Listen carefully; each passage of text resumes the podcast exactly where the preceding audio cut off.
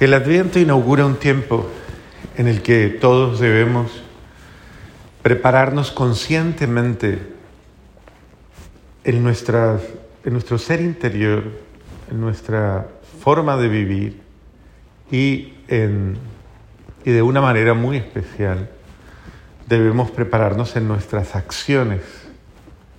Eso quiere decir que no nos sirve de nada lo que el apóstol, lo que el Juan Bautista señala. No nos sirve de nada un cambio aparente, porque Dios mira el corazón. Eh, Dios lo que quiere es que cambiemos de vida y que nuestra vida verdaderamente esté dispuesta para que Dios se manifieste en nosotros y a través de nosotros. Entonces, eso implica que todos nosotros, al escuchar la voz de, o el llamado de Dios al cambio, pues tengamos la humildad de, de corregir lo que hay que corregir, de cambiar lo que hay que cambiar. Pero hay que aprender a ser humildes para poder hacerlo.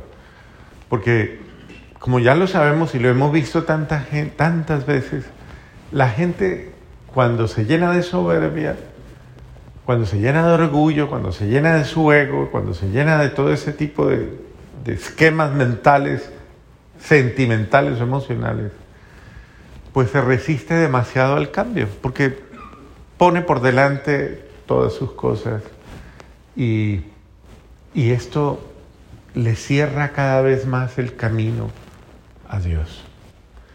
Le cierra el camino a lo que Dios quiere hacer en su vida. Y lastimosamente usted, pues va a seguir igual. O sea, nadie va a ver en su vida nada que dé esperanza. Porque lo único que produce es cansancio y agotamiento, porque esto es lo importante de un camino espiritual. Cuando usted está haciendo un camino como el camino cristiano y lo asume de una manera consciente, de una manera sincera, porque esto no es, no es como para contentar a la gente, como para contentar mi conciencia, no, esto es verdaderamente para cambiar de vida. O sea, para tener una, una forma de ser y una forma de hacer las cosas diferente, pero no para tranquilizar mi conciencia, ya fui a misa, ya recé, ya esto, Dios ya me va a dar lo que yo necesito. No, eso, eso es ridículo. O sea, hay quien cree que cumplió y por cumplir entonces, como que Dios ya, como que comprometía a Dios con mi bendición, o sea, como que Dios no me va a fallar porque yo, pero yo fui a misa. Entonces eso es una cosa hasta manipuladora, ¿no? Y la cosa no funciona así. O sea, la fe no funciona de esa manera. No funciona porque yo haga ciertos ritos o ciertos actos o cumpla con ciertas eh, formalidades religiosas. No. Esto funciona si yo cambio de vida, o sea, si yo cambio mis acciones. Y, funciona para todo, porque usted en su casa no le van a creer, porque por más que rece, la gente en su casa no le va a creer, la gente en su casa espera que usted cambie, que usted tenga actitudes diferentes. Entonces, por eso Juan es tan duro cuando dice raza de víboras. Eh, si si van a hacer algo, háganlo de corazón. O sea, no juegue con Dios, es, es algo así como eso. No juegue con lo sagrado, respete lo que es sagrado.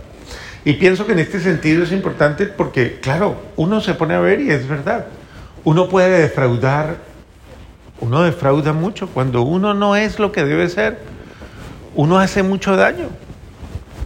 Y en ese sentido, Dios nos está invitando a que nosotros, al ser honestos con nuestra forma de ser, al ser honestos, pues nosotros no defraudemos ni los planes de Dios, ni las esperanzas de, los que nos rodean.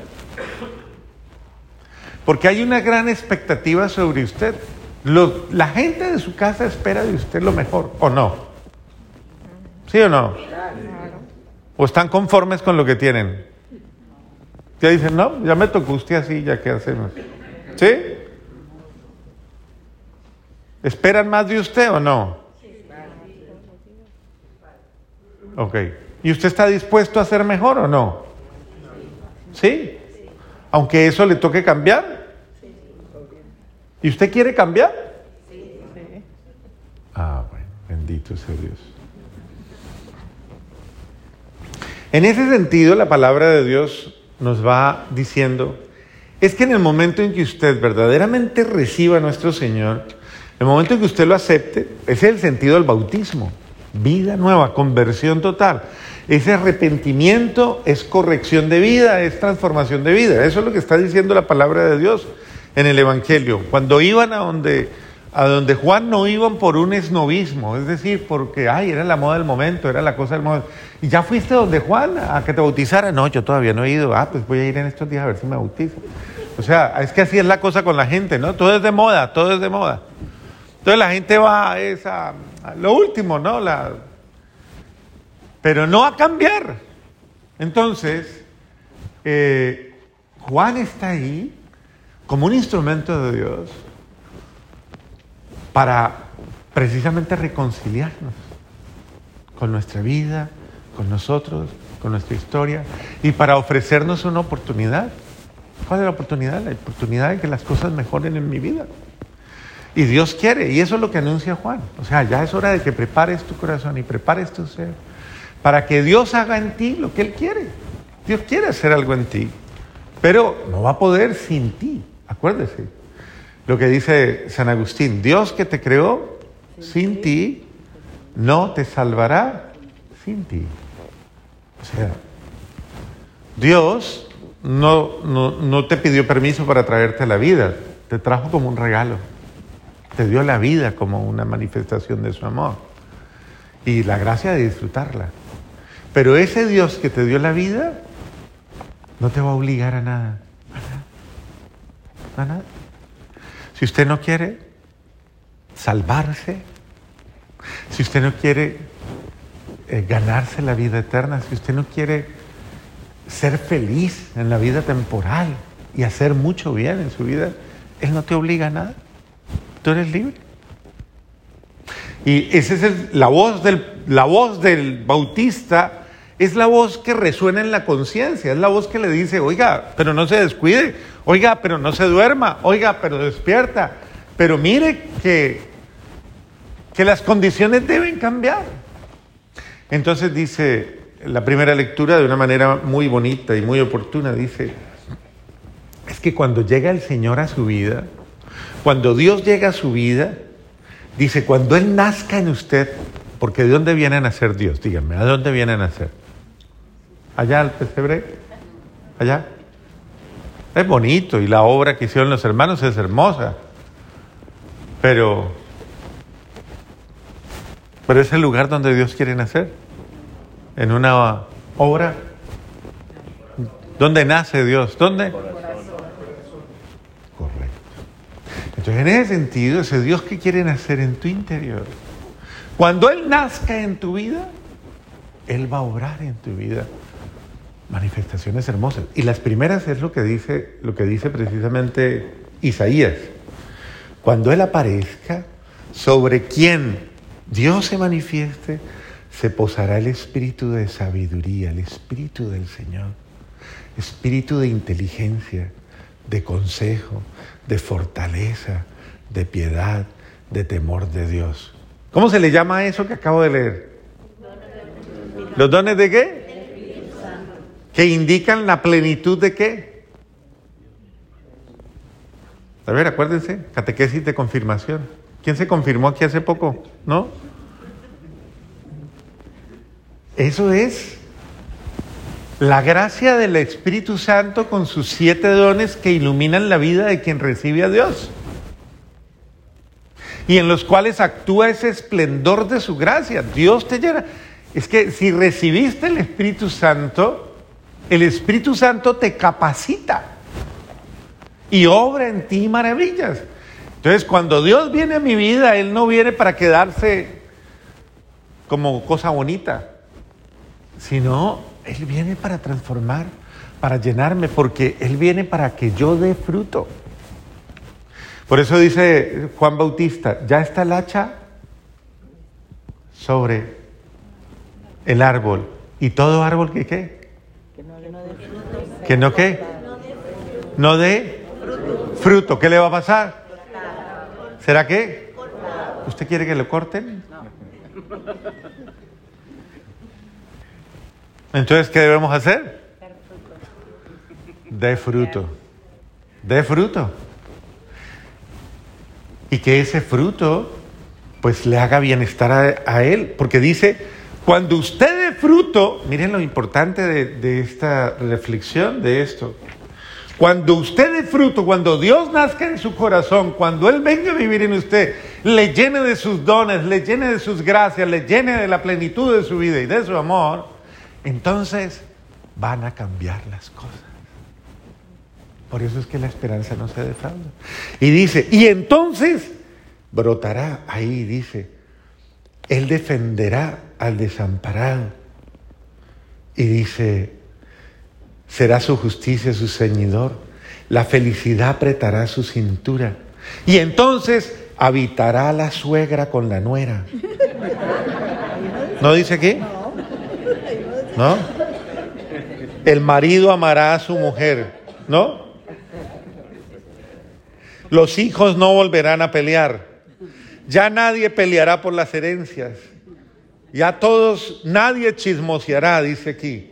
¿No?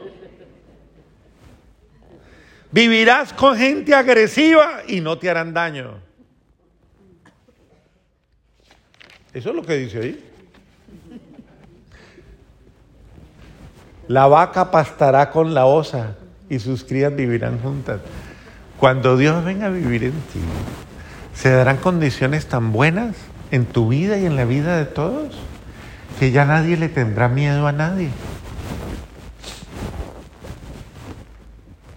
Porque esta sociedad en la que vivimos, cada vez uno de verdad va sintiendo miedo del otro.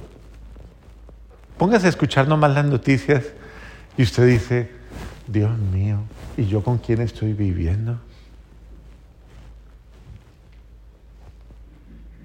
Noticias feas. Mató a su esposa y a sus hijos. ¡Wow! Eh, cosas como esas, ¿no? Que uno dice, obvio, yo sé que eso, pero ese es el fruto de una sociedad, eh, de una sociedad enferma en la que no hay esperanza y en la que lo único que surge es precisamente lo peor del ser humano, lo más malo del ser humano. Entonces, si queremos que esta sociedad, que nuestra vida, que en su casa haya paz, que haya nuevas condiciones, que cambien las cosas, hay que recibir al que viene, hay que recibir a Dios.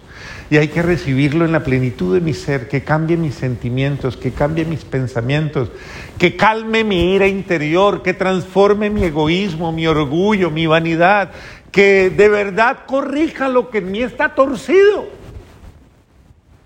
y que me dé una vida nueva y que me ayude a ser diferente. Que ese buen Dios venga y florezca en mí. Y dice, y, dice, y será gloriosa su morada. Qué bueno que usted pueda decir algún día. Usted puede decir eso con tranquilidad ya hoy. Mi casa es gloriosa. ¿Sí? Algo así. En mi familia se respira paz. ¿Usted tiene ganas de volver a la casa ahorita? ¿Sí? ¿Sí? ¿Pero usted vive sola?